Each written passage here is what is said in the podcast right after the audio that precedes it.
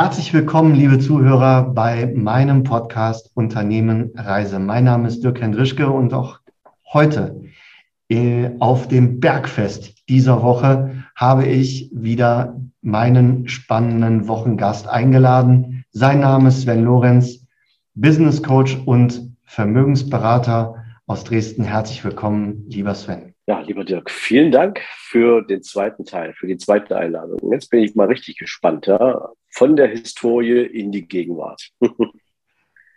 so sieht's aus. Wir haben nämlich den ersten Teil äh, beendet mit, ähm, ja, wo fängt oder beziehungsweise eigentlich muss ich es leider genau andersrum äh, ausdrücken, wo hört die Bildung auf, die finanzielle Bildung auf beziehungsweise noch viel, viel trauriger, wo findet sie nicht statt? Wir haben eben zwei, drei, vier, fünf Beispiele aus äh, dem Schulalltag unserer Kinder äh, skizziert. Und du hast dir mit deinen Unternehmungen das Thema finanzielle Information, also Informationsverteilung rund um finanzielle Freiheit, um Vermögensaufbau zum Business Case gemacht. Einmal natürlich mit deiner Vermögensverwaltung und einmal und einmal mit dem, äh, mit dem Coaching-Programm, wo ich ja auch Teilnehmer bin. Und da würde ich halt ganz gerne, ganz gerne in diesen Blog rein, nämlich wofür steht dein Unternehmen heute im Markt? Ja gut, dann müsste ich jetzt mal in zwei Richtungen äh, antworten, weil es ja zwei verschiedene Unternehmen sind, die zwar wenn man das Geschäftsmodell dann verstanden hat, ähm, unmittelbar zusammenhängen, weil das eine sozusagen profitiert massiv von dem anderen. Mhm. Aber ich gehe mal auf beide Unternehmen kurz ein.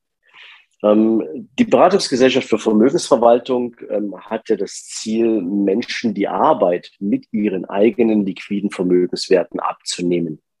Ähm, also das darfst du dir jetzt nicht so vorstellen wie in einer Bank. Du gehst da hin und sagst, ich hätte jetzt meinetwegen 10.000 Euro und dann habe ich noch einen Überschuss mhm. von 500 und jetzt, na, jetzt, jetzt empfiehl mir mal was Schönes. Und ich als Kunde bin dann derjenige, der dann äh, sozusagen nur noch den Orderbeleg unterschreibt und der Banker ist aber aus dem Risiko, weil es ja meine Unterschrift, ja, sondern wir machen das anders. Wir haben gesagt, ähm, wir übernehmen für die Mandanten praktisch nicht nur einerseits die beratende Tätigkeit, sondern wir sorgen auch dafür, dass ihr Vermögen sozusagen gemanagt wird durch einen professionellen Portfolio-Manager. Das heißt also, musst du dir so vorstellen, du hast jetzt diese Million Euro, was so die Einstiegshürde ist, um bei uns Kunde zu werden. Ähm, und die willst du jetzt investieren. Jetzt hast du in der Regel ja ähm, selbst vielleicht nicht so viel Ahnung, was macht jetzt mit so einer Million Euro eigentlich Sinn. Ja, mhm. ähm, da gibt es steuerliche Dinge, die man beachten muss. Da gibt es gesellschaftsstrukturelle Dinge, die man beachten kann. Ja, kurzer Exkurs. Ja.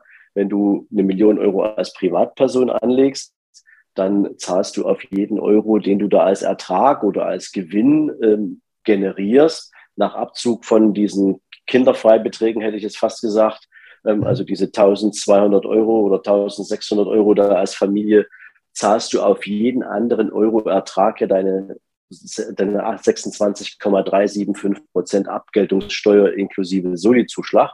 Und du verlierst schon mal fürs Wiederanlegen ein reichliches Viertel von deinen Erträgen. Die siehst du gar nicht, die gehen direkt an die Bank, äh, von der Bank ans Finanzamt. Ja? So. Wenn du jetzt allerdings eine Million anlegst und das als Holdinggesellschaft machst, ja, weil dein Vermögen nicht privat auf dem Depot liegt, sondern in deiner eigenen vermögensverwaltenden GmbH beispielsweise, mhm. ähm, dann hast du ganz andere steuerliche Vorteile davon, wenn dein Geld da drin arbeitet. Ja? Du kannst zum Beispiel alle Gewinne, die du auf Aktieninvestitionen machst, nahezu steuerfrei vereinnahmen. Ja? Und damit hast du, ich sag's mal, fast dein ganzes Vermögen deine ganzen Erträge zur Wiederanlage zur Verfügung. Im Zinseszinseffekt macht das irre viel aus, wenn du 25 Prozent mehr hast, was du wieder anlegen kannst, als wenn du das mit dir als oder wenn du das als Privatperson machst. Ja, du kannst alle Investitionen, beispielsweise, du willst ein Investmentseminar äh, oder, oder, oder äh, sag mal, besuchen, du willst lernen, wie sowas funktioniert. du hast Depotgebühren, du hast äh, Steuerberatungskosten. Das kannst du alles dann gegen deine Gewinne rechnen, die du sozusagen aus der Steuer, äh, aus der Investmenttätigkeit machst, kannst du als Privatperson alles nicht machen. Ja, das ist mal nur ein Beispiel, ja, wo man sagen kann, der Gestaltungsspielraum, den du hast, der ist in so einem Vermögensverwaltungsumfeld natürlich ein ganz anderer. Und jetzt kommt halt noch dazu, dass die meisten Menschen weder Zeit noch Erfahrung haben in der Auswahl verschiedener Investmentarten. Ne? Also wenn ich mich heute für eine Aktie entscheide, naja, wonach schaue ich denn dann? Schaue ich dann heute danach, was sind so die absoluten Top-Unternehmen heute? Ja, habe ich eine Ahnung, sind die jetzt äh, vom Preis her, sind die da fair? Oder sind die schon mhm. viel zu teuer? Weiß ich das? Ähm, habe ich eine Ahnung, wo der Markt in, den aktu in der aktuellen Zeit hintendiert? Sind wir grundsätzlich eher in einer Boomphase oder warte ich jetzt mal lieber noch ein bisschen, bis der Markt korrigiert und kaufe dann ein? Ja, das wissen viele Investoren nicht. Und deswegen mhm. übernehmen wir diese Aufgabe sozusagen für sie. Und ähm, die Kunden müssen uns halt nur dafür bezahlen, wenn wir für sie erfolgreich sind. Das heißt also, anders als bei einer Bank, denen der Erfolg der Kunden in der Regel völlig egal ist, weil sie verdienen an den Bestandsprovisionen der Investmentfonds oder ETFs, sie verdienen an den Ausgabeaufschlagen und an den Depotgebühren. Ja. Ähm, die Performance, die die Kunden machen, ist der Bank meistens egal. Weil selbst wenn der Kunde mal eine schlechte Performance macht, kommt der Banker mit einem neuen Produkt um die Ecke und sagt, beim nächsten Mal wird alles besser. Ja, und wird dem dann wieder für Ausgabeaufschlag plus eben äh, andere Kosten ein mhm. neues Produkt empfehlen. Und mhm. wenn wir für unsere Kunden nicht erfolgreich sind, dann können wir halt keine Rechnung schreiben. So, und deswegen haben wir halt mit unseren Kunden ein gleichgerichtetes Interesse. Jetzt ähm, habe ich jetzt mal ganz kurz das Geschäftsmodell beschrieben, ist aber wichtig, um, das war jetzt wichtig, um zu verstehen, ähm, was haben wir dann dazu gebaut? Nämlich, du hast es angesprochen, das Thema Aufklärung rund um Finanzprodukte, rund um Rahmenbedingungen, die deine gesamte Vermögenssituation, deine finanzielle Entwicklung beeinflussen. Mhm. Denn nur wenn du in der Lage bist, clevere und intelligente und belastbare Entscheidungen in Bezug auf dein Geld treffen zu können, wozu unter anderem eben auch gehören kann, dass du eine Vermögensverwaltung mit dem Management deines Kapitals beauftragst. Wenn du das nicht weißt und wenn du keine Ahnung hast, worum es, geht und worauf es ankommt, dann wirst du im schlimmsten Fall gar keine finanzielle Entscheidung treffen. Und du hast es ja, kennst du ja, keine Entscheidung ist auch eine Entscheidung. Ja, dann bleibt das Geld auf dem Girokonto rumliegen und wird halt von der Inflation verfrühstückt. Oder, ja, noch schlimmer, du konsumierst es, weil dir halt irgendwie eine Alternative fehlt, was du stattdessen mit dem Geld machen kannst. Mhm. So, und deswegen ist es für uns extrem wichtig, dass wir sagen, wir machen nur Geschäfte mit Kunden, die genau verstehen, wie Investmentprozesse bei uns ablaufen, warum wir für sie das Asset Management so aufsetzen, wie wir das tun mhm. ähm, was deren Hebel ist, was deren Benefit davon ist, ähm, weil nur dann wissen wir auch, ähm, schlafen unsere Kunden ruhig.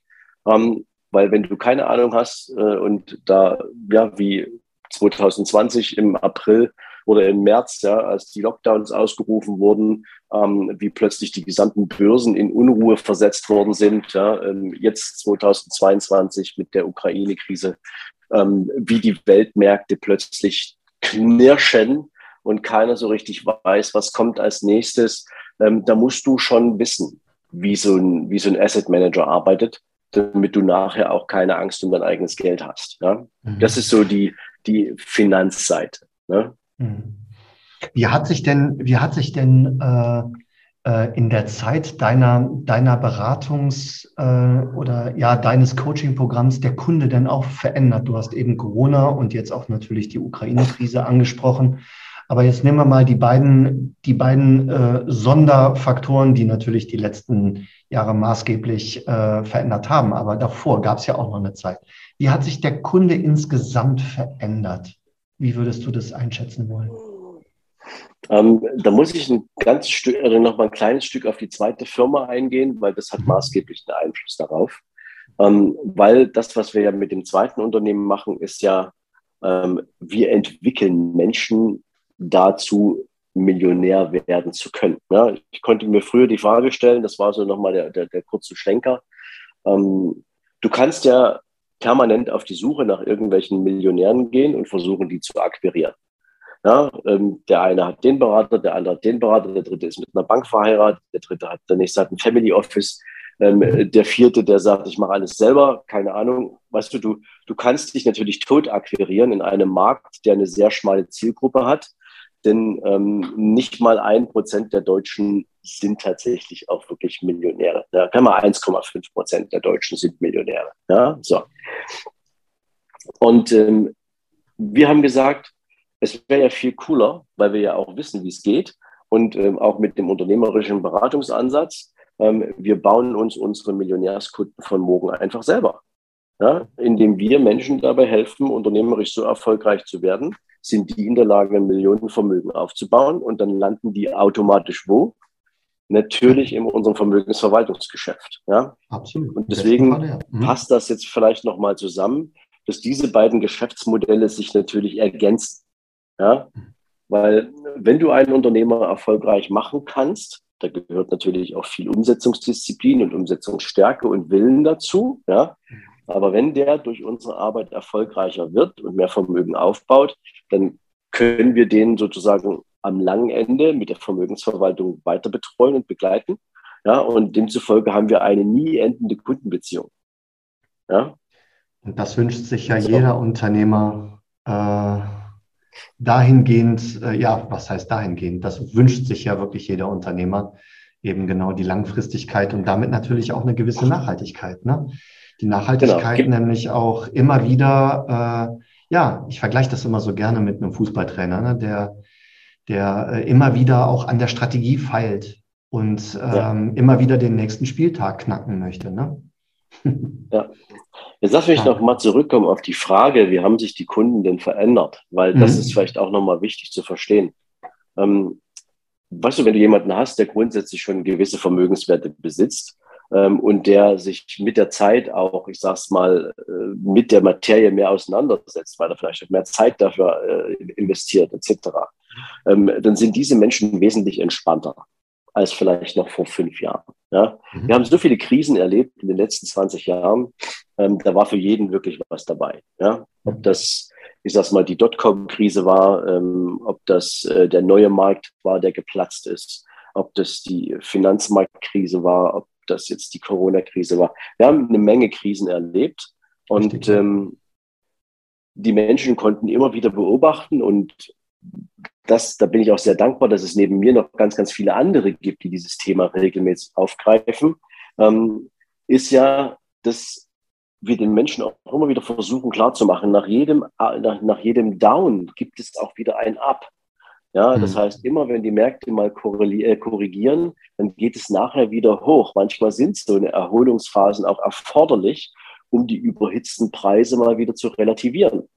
Ja, und wenn du das aber verstanden hast, dann kannst du das zu deinem Vorteil nutzen und bist nicht so voller Panik, ähm, weil die Märkte eben mal gerade eine Korrekturphase einläuten.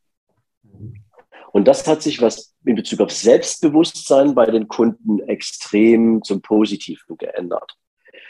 Bei den Unternehmern, die jetzt mit ihren Unternehmen mehr Geld verdienen wollen, hat sich ebenfalls viel getan. Weil natürlich, du hast es ganz am Anfang mal angesprochen, Dirk, das Thema Digitalisierung und die, die potenziellen Möglichkeiten, die darin für unternehmerisches Wachstum stecken. Ja, so irre viel geworden sind, so irre groß geworden sind. Und das ist so das Einzige, wo ich sage, was man vielleicht auch der, der Corona-Zeit auch ein Stück als positives Ergebnis abgewinnen kann, ist, dass Unternehmen viel stärker das Thema Digitalisierung in den Fokus genommen haben und bereit waren, jetzt in andere Systeme zu investieren, in, in Software zu investieren, in digitale Produkte und Prozesse zu investieren, bis hin zu, ich sage es mal, auch der digitalen Erreichbarkeit von Zielgruppen. Und die, die es verstanden haben und die es richtig umsetzen, das sind halt die Gewinner, die wiederum aus so einer Krise hervorgehen. Und ähm, auch das hat sich aus unserer Wahrnehmung maßgeblich verändert während du 2017 vielleicht in Deutschland gerade mal irgendwie 900 Podcasts hast, ähm, hast du heute Podcast im fünfstelligen Bereich. Ja, Plus und ähm, da kommen jeden Tag neue dazu. Ja, ja deiner natürlich, ja, der Plus großartige. Eins. Plus eins, ja, das ist äh, eine wunderbare Überleitung, lieber Sven, ähm, nämlich zu den Möglichkeiten, die heute eigentlich jeder Unternehmer hat. Die liegen alle vor uns auf dem Silbertablett und ich freue mich riesig auf unseren äh, dritten Teil, nämlich was du für eine Strategie für dein Unternehmen in der Zukunft hast. Du bist natürlich auch digital ein Tausendsasser und äh, nutzt da schon extrem viele, extrem viele Tools. Und darüber möchte ich mit dir im dritten Teil reden. Erstmal bis hierhin nochmals. Vielen, vielen Dank, dass du äh, auch diese Reise, dein Unternehmen heute nochmal für uns skizziert hast und dass wir da, mhm. dass ich da zuhören durfte. Danke dafür. Ich mhm. freue mich auf Teil drei. Gerne. Bis gleich.